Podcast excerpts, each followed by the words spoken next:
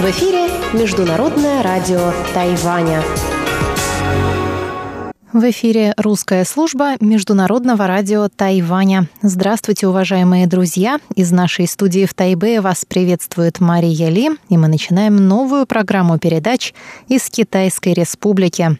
Программу вторника откроет выпуск новостей, за которым последуют передачи «Панорама культурной жизни» с Анной Бабковой и «Учим китайский» с Лилией У. Такова будет наша получасовая программа, которая звучит на частоте 5900 кГц с 17 до 17.30 UTC.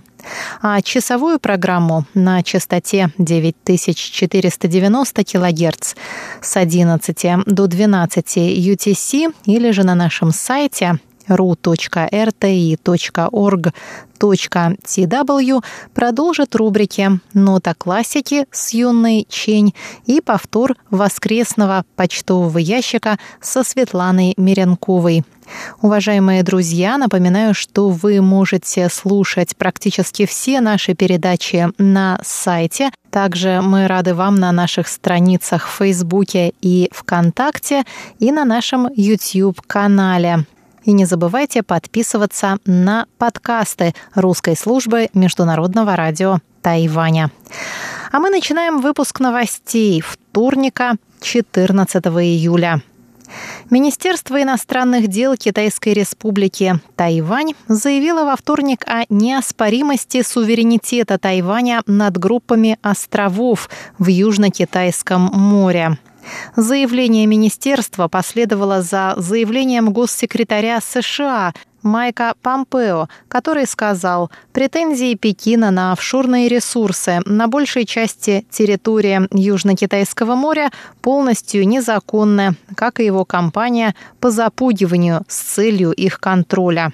Пресс-секретарь Министерства иностранных дел Тайваня Джоан Оу заявила, что позиция правительства Китайской Республики в отношении островов остается неизменной и что все вовлеченные стороны должны совместно разрабатывать ресурсы региона. Джоан Оу сказала,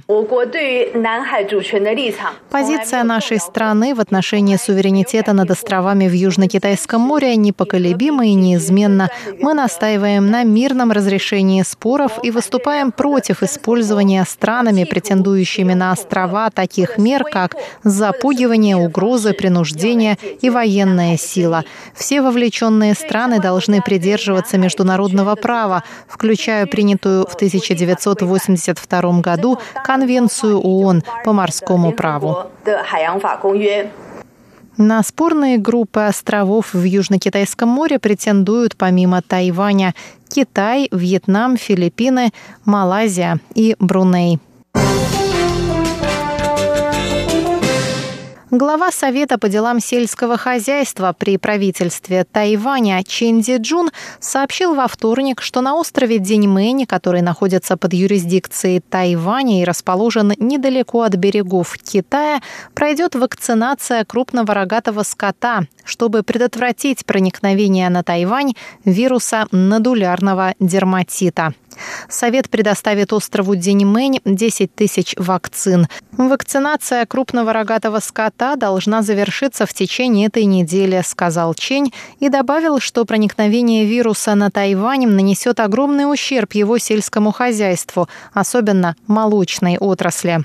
Случаи заболевания, обнаруженные на острове Деньмэнь, привели к забою нескольких десятков коров.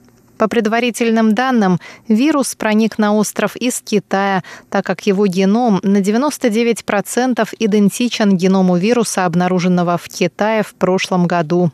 Надулярный дерматит крупного рогатого скота – это вирусная болезнь, характеризующаяся лихорадкой, образованием некротизирующихся кожных узлов, поражением глаз и слизистых оболочек органов дыхания, воспроизводства и пищеварения. Болезнь разносится насекомыми и поражает от 10 до 20% инфицированных животных. Помимо прививок будет проведена дезинфекция транспорта, перевозящего мясо животных – с Деньмэня на Тайвань. Между депутатами законодательного юаня от противоположных политических лагерей во вторник возникла потасовка из-за выдвижения Чэнь Дюй на пост главы контрольного юаня. Ранее Чэнь Дюй возглавляла мэрию Гаусюна, а затем президентскую канцелярию. Депутаты от оппозиционной партии Гаминьдан вышли из здания парламента, чтобы преградить путь Чэнь Дюй в зал заседаний. Чень, сопровождаемая полицией, все же смогла пройти в здание через боковой вход. В это же время группа депутатов от Гаминдана попыталась прорваться в здание через задний вход, где столкнулась с депутатами от Демократической прогрессивной партии. Несколько депутатов от Гаминдана, проникнув в зал заседаний, повалили на пол трибуну для выступлений, чтобы Чэнь Дюй не смогла предстать перед членами парламента для обсуждения ее кандидатуры.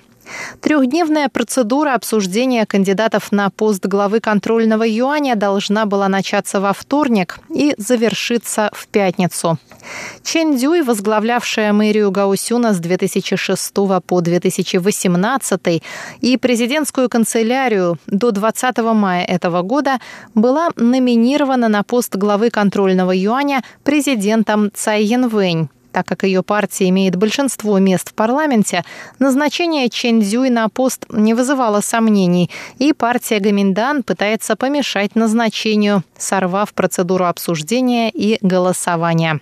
Депутаты от партии Гаминдан считают Чень неподходящей для этого поста кандидатурой, так как, по их мнению, будучи близкой соратницей президента, она не может сохранять беспристрастность. Депутаты также требуют от контрольного юаня расследования новых доказательств превышения Чендзю и служебных полномочий при получении пожертвований после взрывов газа в Гаусюне в 2014 году. Тайвань занял второе место в мире по уровню безопасности, согласно результатам опроса, опубликованного на сайте Nambeo.com. В рейтинге стран по уровню преступности середины 2020 года Тайвань получил 84,74 балла из 100 за безопасность. Самой безопасной страной мира признан Катар. На третьем месте оказались Объединенные Арабские Эмираты, а на четвертом месте – Грузия. Рейтинг составляется по итогам опроса посетителей сайта, которые оценивают уровень безопасности и уровень преступности в 133 странах и территориях. Выпуск новостей вторника, 14